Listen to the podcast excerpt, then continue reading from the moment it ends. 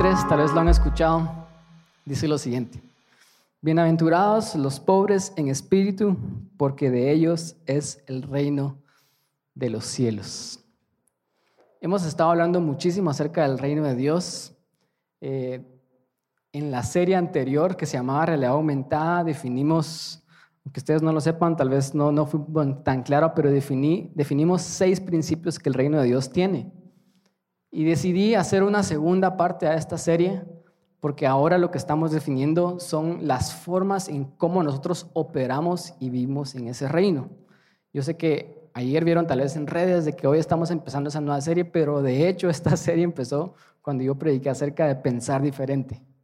Así que esta es la tercera eh, prédica de esta serie que se llama Reino Invertido. El, el fin de, de este título es de que el reino de Dios opera completamente opuesto y de manera invertida a la manera en la que el mundo y el reino natural opera, ¿verdad? Entonces, solo para que nosotros sepamos de que en el reino de Dios operamos de manera completamente diferente. Y en este versículo de Mateo 5.3, eh, esto es lo que nosotros, si ustedes han leído la Biblia, esto es lo que nosotros como cristianos llamamos el Sermón del Monte, en donde yo, yo le estaba hablando a Maffer esta semana y Maffer me dice, ¿y por qué Jesús a un monte? Y sí, precisamente eso fue lo que pasó y por eso se llama así.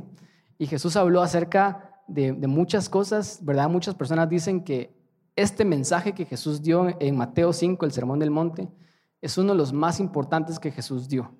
Es un mensaje que resume mucho de lo que él habló a lo largo de todo su ministerio. Muchos han, han dicho, así como Estados Unidos tiene una declaración o un acta, ¿verdad? Esta puede ser una declaración del reino, dicen las personas.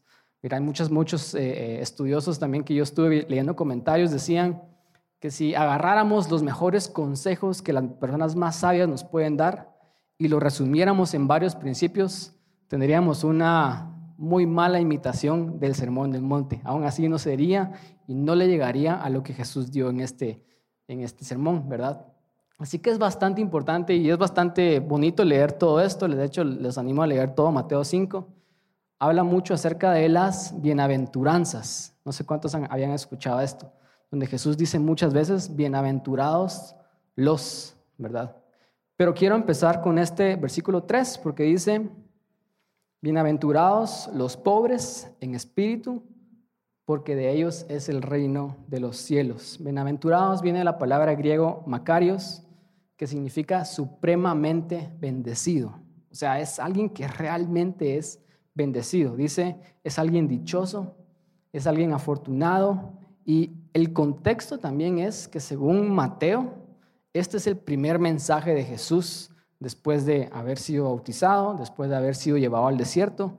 Según Mateo, este fue el primer mensaje que Jesús dio. Así que es como bien importante, porque este versículo 3, si eh, Mateo tiene razón, estas fueron las primeras palabras que Jesús dio en un mensaje. ¿Verdad? Así que es bastante importante. Y yo imagino a Jesús tal vez viendo a la multitud y viendo que dentro de la multitud había gente que realmente se miraba pobre, o sea, hablando materialmente, gente que se miraba pobre y cualquiera de nosotros mira a alguien pobre y cualquiera de nosotros en nuestra mente natural no dice, este es dichoso, ¿verdad? Pero Jesús viene y tal vez él, había gente así dentro de ellos y él mira a esta persona y tal vez lo señala, no sé, yo estoy asumiendo acá, pero tal vez él señala a las personas y él dice, bienaventurados los pobres en espíritu, porque de ellos es el reino de Dios. Y él empieza su mensaje con este versículo. Es, básicamente está diciendo, supremamente bendecidos, dichosos, afortunados son los pobres en espíritu, porque de ellos es el reino de los cielos. Quiero que cerremos nuestros ojos, vamos a orar y vamos a prepararnos para recibir la palabra de Dios. Y le decimos, Padre Santo, habla a nuestros corazones el día de hoy. Habla a nuestras almas y a nuestros espíritus. Vivifícanos y sumérgenos en el agua de tu palabra y haznos salir de esa agua limpios y puros, Padre Santo. Causa tú una transformación en nuestras vidas, en nuestros espíritus el día de hoy al escuchar tu palabra. Estamos ansiosos, estamos eh, contentos de querer oírte el día de hoy. Háblanos, Espíritu Santo, en el nombre de Jesús oramos. Amén. Les quiero hacer una pregunta. ¿Alguna vez se han quedado sin gasolina en medio del tráfico? Sean honestos. Levanten la mano. Un par de manos ahí levantadas. Los que levantaron la mano, esta es una de las experiencias más embarazosas que les puede pasar, ¿verdad? Y a mí me pasó. Mi primer carro era un Maruti, motor 800, que le rendía la gasolina como ustedes no tienen idea. Yo le echaba 200 quetzales y en aquel tiempo con eso se llenaba el tanque y, y me duraba casi todo el mes y era increíble. Y duraba tanto la gasolina que se me olvidaba a veces echarle gasolina. Y esta fue una ocasión en donde se me olvidó echarle gasolina. O sea, hubiera querido decir que no, no tenía dinero para la gasolina, tal vez los que levantaron la mano, ese era su caso, no tenían dinero para la, gasolina. Y, y, ese no fue mi caso, pero aún así fue bastante embarazoso porque me paré en un semáforo y no me di cuenta que el tanque estaba vacío porque también el carro no es como súper moderno y no te avisa, no te tira una luz, ¿verdad? Tienes que estar al pendiente. Pero de repente en el, en el semáforo cuando prendió verde, el carro ya, no, se me apagó y ya no prendió. Y había un policía de Metra y se acerca a mi ventana y me dice, ¿qué pasó? Yo sabía que había pasado. Me había quedado sin gasolina, pero en ese momento, por vergüenza, le mentí. Le dije, no sé, poli, se me quedó el carro. Entonces él paró el tráfico, de súper buena gente, paró el tráfico y me ayudó a empujar el carro y lo orillamos. Y después le dije, muchas gracias, ahorita voy a ver qué hago. Y solamente me quitó el tráfico y de modo tuve que salir a caminar, a buscar una, gasolinera, comprar el, bote rojo y regresar con la cola entre las piernas a echarle gasolina a mi carro. Pero no sé cuántos de ustedes les ha pasado algo así embarazoso, en donde por dinero ustedes pasaron una mala experiencia. Tal vez los que levantaron la mano, como dije, tal vez fue porque no tenían para la gasolina, que se quedaron sin gasolina, ¿verdad? Que me lleva a la pregunta, ¿cuántos de nosotros anhelamos ser pobres. Financieramente hablando, materialmente hablando. Nadie, ¿verdad? Todos tenemos pavor y pánico a eso, ¿verdad? O sea, eh, obviamente es una condición negativa. Eh, hace una semana, sí, hace una semana nosotros tuvimos la oportunidad de ir al relleno sanitario y bendecir la vida de más de 500 familias y darles comida un sábado en la tarde. Y es como bien, bien difícil y duro ver la realidad de estas personas, porque a veces nosotros pensamos que no tenemos, a veces nosotros pensamos que somos pobres, pero tal vez no estamos en la condición que esas personas están, donde no tienen nada que comer, que su único recurso y lo único que ellos pueden hacer es ir al basurero, imagínense, y revisar los desechos que ustedes tiran, que nosotros tiramos para poder comer. O sea, esa es una realidad completamente negativa y los niños crecen así, los niños crecen en ese entorno, ¿verdad? Y las mamás van con sus bebés a veces a, recoger esa basura y es una realidad bastante difícil y bastante dura, ¿verdad? Es una realidad completamente negativa. Mi mamá, eh, yo he escuchado testimonios que ella contaba que cuando éramos pequeños nosotros pasamos bastantes dificultades financieras y en varias ocasiones mi mamá no tenía nada más que darnos sino solamente tortillas con queso. Y yo no sabía en ese tiempo que, que es, eso era todo lo que mi mamá tenía, pero mi mamá, ella lo único que tenía eran cinco quetzales y un queso que le habían regalado, entonces iba a comprar tortillas y nos hacía tortillas con queso. Y yo, para mí eran riquísimas las tortillas que mi mamá nos hacía, pero yo estoy seguro que si yo le pregunto a mi mamá que si esa era la realidad que ella hubiera querido para nosotros, yo estoy seguro que su respuesta sería que no, ¿verdad? Porque ninguno de nosotros quiere ser pobre. Hablando materialmente, ninguno de nosotros nos gusta vivir en pobreza. Y de hecho, para estudiar esta prédica me puse a ver un montón de memes acerca de la pobreza. No sé si ustedes los han visto. Y tal vez dije, voy a poner algunos, pero no me pareció apropiado ponerlos. Pero no sé si a ustedes les ha pasado cuando miran ese, ese señor que está así, cuando dice, ah, justo en la pobreza. Y uno se identifica con esos memes porque yo creo que tal vez todos hemos pasado situaciones en donde tenemos esos recordatorios de que vivimos en, cierto nivel de pobreza y a ninguno de nosotros nos gusta la pobreza. Y Jesús viene y dice, bienaventurados los pobres. Obviamente hace la aclaración en espíritu, pero la palabra que él usa para hablar de pobres es tojos en el griego, que es mendigo y pordiosero. O sea, él no está hablando acerca de los pobres como tal vez nosotros hemos pensado que somos pobres. Él está hablando de los pobres que no tienen nada, al punto en que lo único que pueden hacer es mendigar, es pedir. O sea, Él no está hablando acerca de, que nosotros estamos viendo un meme de la pobreza y nos sentimos identificados, pero lo estamos viendo en nuestro celular, en nuestra casa con internet. Él está hablando acerca de los pobres que realmente no tienen absolutamente nada, que lo único que pueden hacer es pedir. Entonces él decía, bienaventurados los mendigos, bienaventurados los pordioseros, pero obviamente él hace la aclaración y dice pobres en espíritu. ¿verdad? Él encuentra el lado positivo de esta condición. Y por eso es que esta serie se llama Reino Invertido. Porque en el mundo es malo ser pobre. Y todos podemos acordar con eso. Pero escuchen esto, en el reino de Dios es bueno ser pobre en espíritu.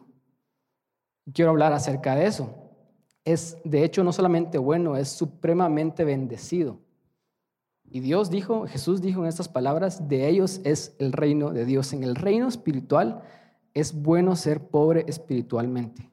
Quiero hacer la aclaración que Jesús no está hablando acerca de que es bueno ser pobre materialmente y que eso nos va a hacer heredar el reino. Porque he escuchado muchas veces que en las iglesias dicen eso, para justificar la pobreza material y decir, no, es que yo tengo que ser pobre porque bienaventurados los pobres. Jesús fue bastante claro y él dijo, bienaventurados los pobres en espíritu. Eso es lo que él está hablando. Y esta palabra tojos en el griego mendigar es nuevamente lo que yo les dije, es el nivel de pobreza en donde lo único que puedes hacer porque no tenés nada es solamente pedir, ¿verdad? Entonces Jesús está diciendo esto, y ese es mi primer punto. Ser pobre de espíritu es entender de que no tenemos nada. Ser pobre de espíritu es reconocer que tu esfuerzo, tu justicia y tus obras nunca te van a comprar el cielo. Ser pobre de espíritu es saber de que no tienes lo suficiente y nunca lo tendrás como para llegar a Dios y heredar ese reino. Eso es lo que Jesús estaba diciendo. Yo soy hijo, ¿verdad? Yo tengo aquí a mi mamá y, y cuando yo también tuve a mi papá, yo siempre me porté como hijo. Porque aún fuera de casa, yo seguía teniendo problemas y yo llamaba a mi papá y le decía, papá, fíjate que necesito dinero. Necesito que me hagas un préstamo. Mi papá me hizo préstamos muchísimas veces. Y, yo como hijo, eso es lo que yo estaba haciendo. Yo estaba, yo estaba reconociendo mi condición, que ese es el, el punto número uno. Es para tener el reino de Dios, tienes que reconocer tu condición espiritual. Eso es lo primero que nos da el reino de Dios. Y yo iba con mi papá y le decía, papá, mira, necesito dinero porque no tengo. Lo que estaba diciendo al hacer eso es, no tengo, ayúdame. Y él me ayudaba y obviamente yo siempre le pagué, les quiero aclarar eso. Pero él siempre se portaba como un padre. Yo de hecho sigo haciendo lo mismo con mi mamá. Yo me siento mal de salud y a la primera que llamo y le cuento es a mi mamá porque yo sé que ella tiene una fe de niño y ella le cree a Dios, entonces le digo, mamá, mira, ora por mí, porque me siento mal. O sea, lo que yo estoy haciendo con esa actitud es demostrando una pobreza espiritual, es demostrando que yo no puedo hacer nada por mí mismo, sino que yo necesito de Dios. Y eso es lo que Jesús estaba refiriendo. Él está diciendo, lo primero que tenemos que hacer para obtener este reino es entender de que espiritualmente hablando, no tenemos nada. Es entender que nuestra justicia, nuestras obras y todo lo que nosotros consideremos bueno con respecto a nosotros nunca será suficiente para llegar a Dios y obtener su reino. Lo único que podemos hacer entonces cuando reconocemos esa condición, que es? Es pedir. y es de alguna manera mendigar, que es lo que hace un mendigo, ¿verdad? Similarmente, espiritualmente llega un punto en nuestras vidas en donde tenemos que reconocer que necesitamos ayuda. ¿Cuántos de acá tienen esos testimonios donde hubo un punto, un rompimiento en sus vidas en donde ustedes no sabían qué hacer? Ustedes lo habían intentado todo. Ustedes habían probado A, B, C y hasta la Z. Ustedes estaban al punto en el que venían pensamientos a sus vidas donde te decían, tal vez sería mejor que no vivieras. No sé cuántos han estado en un punto así en sus vidas en donde ustedes reconocieron y dijeron, Dios, no tengo nada. Hasta le dijeron a Dios, Dios, mira, yo no soy nadie. He probado todo y lo único que puedo hacer es venir delante de ti y suplicar que me ayudes. ¿Cuántos hemos tenido esas historias, esas anécdotas en nuestra vida? Pues déjenme decirles que si ustedes han tenido eso, ustedes han demostrado este principio de reconocer su condición espiritual delante de Dios. Ustedes le han dicho a Dios, Dios, ayúdame porque no tengo nada.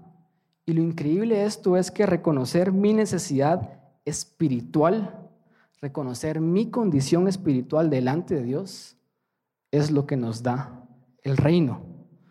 Y no sabíamos qué es lo que estábamos haciendo, pero tal vez muchos testimonios pueden ser estos. Yo no sabía qué hacer, así que vine a Dios y cuando le dije, Dios, mira, no puedo más, Él hizo. Él me dio el reino. No sabíamos lo que estaba pasando, pero lo que estábamos haciendo es, estábamos trayendo este principio de Mateo 5.3 a nuestras vidas, de reconocer nuestra condición espiritual, que me lleva a mi punto número dos, que lo quiero hacer con esta pregunta. ¿Cuántos hemos estado en una situación de necesidad, pero por orgullosos no pedimos nada? ¿Cuántos han, han estado ahí? Ustedes saben que necesitan ayuda, pero su orgullo les está diciendo no. No le digas a nadie, no pidas ayuda, ¿verdad? Y ustedes no piden nada. Que me lleva a mi siguiente punto, mi punto número dos, que es que para tener el reino de Dios, entonces debes vencer el orgullo. Porque lo que nos impide reconocer nuestra condición espiritual es nuestro propio orgullo. Escuchen esto, si yo no reconozco mi condición, entonces no pido. Porque yo estoy diciendo no necesito. Mi orgullo me está diciendo tú no necesitas.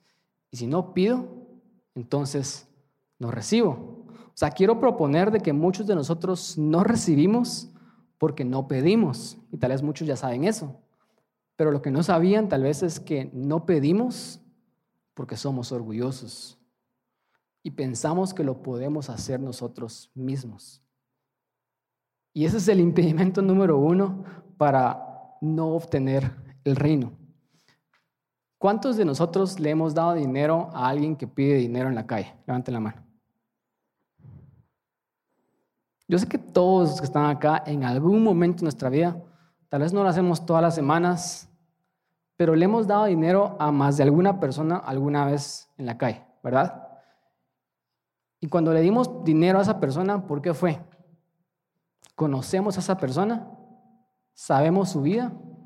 De hecho, muchos de nosotros hemos dicho, no, yo no le voy a dar dinero a ellos, ellos podrían estar trabajando, muchos tenemos ese tipo de pensamientos, pero tal vez en algún momento sí sentimos compasión por alguien.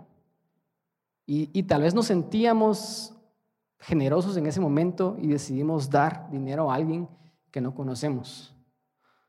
Pero nunca le hubiéramos dado dinero a este mendigo o a esta persona que estaba pidiendo dinero si esta persona nunca hubiera venido a nosotros y lo hubiera pedido en primer lugar. O sea, lo que estoy tratando de ejemplificar es de que a veces nosotros no recibimos el reino porque no pedimos. Y no pedimos porque somos muy orgullosos para reconocer que necesitamos ayuda. El problema más grande de tu milagro muchas veces es tu orgullo. El problema más grande de por qué no puedes salir de la situación en la que estás ¿Y por qué no puedes obtener la sobrenaturalidad del reino y no puedes obtener lo que Dios promete? Es el orgullo. El problema más grande por el cual Dios no está haciendo cosas increíbles en nuestras vidas es porque somos orgullosos. Es porque no estamos dispuestos a reconocer nuestra condición. Y si no reconocemos nuestra condición, nunca vamos a pedir. Y si no pedimos, nunca vamos a recibir. Chai tiene un ejemplo y se lo voy a robar. Estábamos en Taiwán y Chai vio a un mendigo en Taiwán, porque mendigos hay en todos los países, no importa si es un país del primer mundo, siempre hay gente que, que terminan así. Y Chai y Betsy tuvieron mucha, sintieron mucha compasión por esta persona y dijeron, vamos a ir y le vamos a dar algo. Este mendigo estaba tratando de comprar algo en una tienda y estaba como sacando su dinero. Y Chai vino y dijo, yo, enseñas, porque obviamente era, era chino, yo te voy a invitar y yo te voy a pagar esto que estás tratando de comprar, yo lo voy a hacer por ti. ¿Verdad? Un gran gesto de, generosidad. ¿Y qué fue lo que pasó, Chai? Le dijo que no y le hizo caras así como, estoy ofendido que estás, estés queriendo hacer algo por mí. ¿Verdad? Y como diríamos en Guatemala, limosnero y, con, y con garrote, ¿verdad? Y aunque no lo crean, eso somos nosotros. Necesitamos ayuda de parte de Dios. Necesitamos el reino. Y Dios tiene toda la disposición de darnos su reino. Pero el problema es que no queremos ayuda. Y somos esos mendigos y esos pordioseros que le estamos diciendo a, a Dios, todos enojados, no me ayudes, porque no necesito tu ayuda. O sea, el problema más grande de nuestros rompimientos y de nuestros milagros y de por qué no recibimos el reino es nuestro propio orgullo. Y realmente decir que no necesitamos ayuda de parte de Dios es mentirnos a nosotros mismos. Porque todos tenemos una condición espiritual pobre. Y no hay nada que podamos hacer al respecto. Yo, mientras estaba armando esta prédica, me recordé de una conversación que yo tuve con un amigo mío que él fue alcohólico y él asiste a, Alcohólicos Anónimos. Y, me recordé el primer paso de Alcohólicos Anónimos. Yo nunca he tenido este problema y nunca he ido a una reunión, pero me recuerdo que alguna vez lo había leído. Así que le escribí y le volví a preguntar acerca de esto. Y el primer paso de Alcohólicos Anónimos, tal vez muchos saben esto, es admitimos que éramos impotentes ante el alcohol que nuestras vidas se habían vuelto ingobernables. Y para ellos, esta aceptación de tu condición es el inicio del cambio. Esta aceptación de que necesitas ayuda es donde el cambio realmente empieza en tu vida. ¿verdad? Y es un sistema que ha funcionado a, miles y millones de personas en, en todo el mundo. Yo hablé con mi amigo y le dije, mira, podríamos resumir este primer paso en una palabra, le dije yo, ¿verdad? Porque yo estaba tratando de resumir porque es muy largo, ¿verdad? Es, admitimos que éramos impotentes ante el alcohol, que nuestras vidas habían vuelto ingobernables. Le dije, y él solo se rió como, no sé por qué me estás preguntando esto, pero me dijo, yo creo que sí se podría resumir en una palabra, me dijo, aceptación, me dijo él. Y ese es el título de esta prédica. Es acepta tu condición, porque ese es el inicio del cambio en tu vida. El inicio de que el reino se empieza a manifestar en tu vida es cuando tú aceptes que no tienes el control, que tu vida se ha vuelto ingobernable y que has estado tratando de hacer esto, has estado de controlar, has tratado de aferrarte y hacer que la situación cambie y no puedes hacer nada al respecto. Pero el inicio del cambio es cuando reconocemos que somos pobres. Entonces es acepta tu condición. Punto número tres, no tienes el control. Eres impotente. Necesitas a Dios y al reino en tu vida. Escuchen lo que dice Mateo 5.3 en la versión de Message en inglés. Esta traducción es, en español por mí, pero espero haberle hecho buena justicia a esto. Y dice lo siguiente, eres bendecido cuando estás al final de tu cuerda, como diciendo cuando estás hasta abajo de la vida, porque con menos de ti hay más de Dios y su reinado. Y estas son muy buenas noticias, porque si yo no tengo nada, Dios tiene todo. Si yo, me, resuenan mucho las palabras de Pablo. Pablo luchando con su debilidad le decía a Dios, quita la debilidad de mi vida, quita la vulnerabilidad de mi vida. Y Dios le dijo a Pablo, mira, aceptala, porque en tu debilidad yo me hago fuerte. En tu debilidad mi gracia se perfecciona. O sea, eso es una contradicción completa, por eso es que es un reino invertido. Es una contradicción completa. Pero eso es lo que, lo que Dios está diciendo. Él está diciendo cuando tienes menos de ti y si no tienes nada, eres el vaso perfecto para que Dios lo llene con todo lo que Él tiene es una contradicción porque oh, nuevamente decimos supremamente bendecidos, dichosos, afortunados son los pobres en espíritu, porque ellos es el reino de Dios. Ustedes saben que bienaventurado es supremamente bendecido. Y bendecido, alguien que es pobre no puede ser bendecido, porque si es bendecido no es pobre, ¿verdad? Eso es en el mundo natural. No pueden estar las dos juntas. No puede ser pobre y bendecido al mismo tiempo pero en el reino sí. En el reino tu pobreza puede resultar en bendición. Y noten que también es tiempo presente. Jesús dice, bienaventurados son. No dice, bienaventurados serán. O sea, Él no está diciendo, vas a ser bendecido en el cielo. Solo aguantate lo más que puedas aquí en la tierra. Él está diciendo, aquí puedes ser bendecido, supremamente bendecido si tan solo admitís que no tenés nada. Si tan solamente aceptás tu, con honestidad tu verdadera condición delante de Dios, entonces lo vas a tener todo. Y este es el mejor inicio. Y por eso las bienaventuranzas empieza con esto. Porque cuando aceptas tu necesidad de Dios, estás en el mejor lugar de inicio. Ese es el primer paso, así como Alcohólicos Anónimos es el primer paso. Este es el primer escalón para una vida en el reino. Es aceptar tu condición. Noten también de que Jesús no dijo, imagínense que le hubiera dicho lo siguiente, bienaventurados los puros, porque de ellos es el reino de Dios. Hubiera dicho, bienaventurados los santos, hubiera dicho, bienaventurados los ricos espirituales, porque de ellos es el reino de Dios. Estas palabras tendrían sentido para nosotros en un mundo natural, ¿verdad? Pero no harían que nosotros tuviéramos la esperanza de estar ahí, porque ¿quién es rico? ¿Quién es puro? ¿Quién es santo?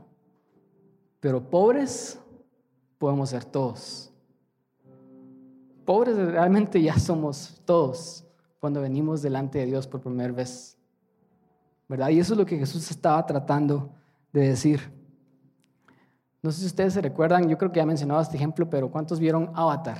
La película de los alienígenas Navi azules que medían como 2.50. ¿Cuántos vieron Avatar? Va a salir creo que la 2 y la 3 en el 2022. Eh, es la película después de Titanic, es la película que más se vendió en taquilla. Después le ganó Avengers Endgame, pero Avengers Endgame hicieron varias jugadas ahí donde la reestrenaron dos veces. Y Avatar acaba de reestrenar su película para ganar otra vez el número uno en taquilla, así que es la película más vista en los cines. Y es por el director James Cameron, pero en esta película eh, trata acerca de la historia de Jake Sully, de cómo él toma un avatar de alienígenas, no sé si no las han visto, no van a entender, pero la cosa es que él está tratando de aprender la forma en la que estos alienígenas viven.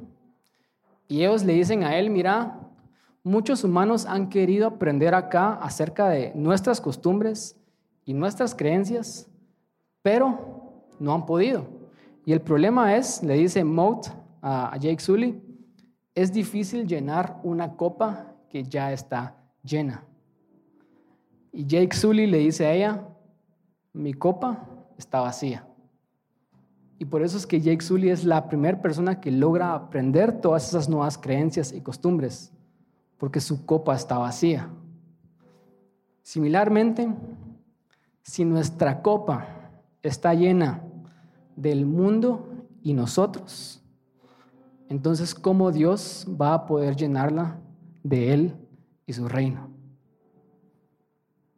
No puede y no va a poder.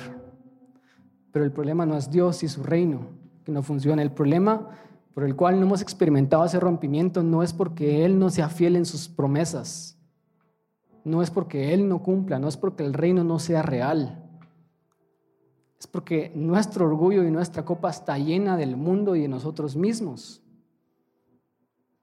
Tenemos que vaciar nuestra copa, tenemos que reconocer que ya está vacía, de hecho, para que Dios la pueda llenar. Escuchen lo que dice Santiago 2, 5 y con esto voy terminando. Hermanos míos, oíd, ¿no ha elegido Dios a los pobres de este mundo para que sean ricos en fe y herederos del reino que ha prometido a los que le aman. Esta es una promesa para todos los que están acá.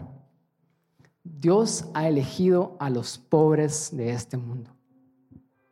Dios te ha elegido a ti. Pero para recibir su reino tienes que aceptar primero que tú eres pobre. Tienes que aceptar tu condición.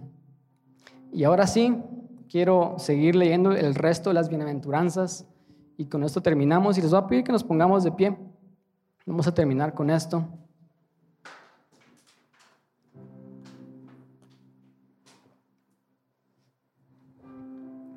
Mateo 5.3 dice lo siguiente otra vez, bienaventurados los pobres en espíritu, porque de ellos es el reino de los cielos. Mateo 5.4 dice, bienaventurados los que lloran, porque ellos recibirán consolación. No sé si miran lo que Jesús está haciendo acá. ¿Cómo vas a llorar si no reconoces que tienes un problema? ¿Verdad? El, el, llanto viene porque sabes que tienes un problema. Entonces aceptas tu problema primero y después lloras. Y cuando lloras, Dios te consuela. No sé si ustedes han convivido con personas duras de corazón, que ustedes saben que necesitan ayuda, pero ellos dicen, no, no quiero nada. Ellos no reciben ningún tipo de consolación, porque no la están aceptando primero. Y entonces tiene sentido el resto de las bienaventuranzas. Pero eso es que les digo, este es el lugar de inicio en el reino, es aceptar tu condición. Cuando la aceptas, vas a llorar. Escuchen esto para los que necesitan consolación ahorita. Dios los va a consolar. Versículo 5. Bienaventurados los mansos, porque ellos recibirán la tierra por heredad. ¿Saben que un antónimo o algo contrario a manso puede ser orgulloso? Porque alguien manso es alguien tranquilo, es alguien apacible, ¿verdad? Alguien que ha aceptado su condición vulnerable su condición humilde. Ese es alguien manso. Alguien orgulloso no acepta su condición, no quiere ver su realidad, no es honesto con sí mismo. Entonces no puede ser manso. Y entonces no puede heredar la tierra. Imagínense que Dios les hubiera dicho al pueblo de Israel, hey miren, los voy a sacar de la esclavitud de Egipto y les quiero dar esta tierra. Pero Israel hubiera dicho, no, no somos esclavos. O sea, ellos nunca hubieran llegado a la tierra prometida. Era fácil para ellos saber que eran esclavos porque literalmente eran esclavos físicamente, pero espiritualmente todos estamos en una condición similar. Todos necesitamos de Dios. Y Dios te quiere dar una tierra en la cual fluye leche y miel una tierra en la cual puedes vivir y pasar el resto de tus días con tu familia, con tus hijos y ser feliz. Pero tienes que ser manso Y para ser manso tienes que vencer el orgullo. Y para vencer el orgullo tienes que aceptar tu condición.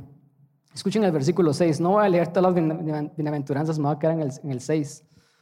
Pero en el 6 terminamos con esto y dice, bienaventurados los que tienen hambre y sed de justicia, porque ellos serán saciados. Nuevamente, ¿cómo Dios te va a alimentar si no le dices, Dios, tengo hambre y sed? O sea, Él está esperando una acción de parte nuestra. Él nos quiere dar, pero Él espera que nosotros demostremos hambre y sed. Dios está esperando darte su reino. Solo le tienes que decir, Dios, te necesito. Quiero que cierren sus ojos y vamos a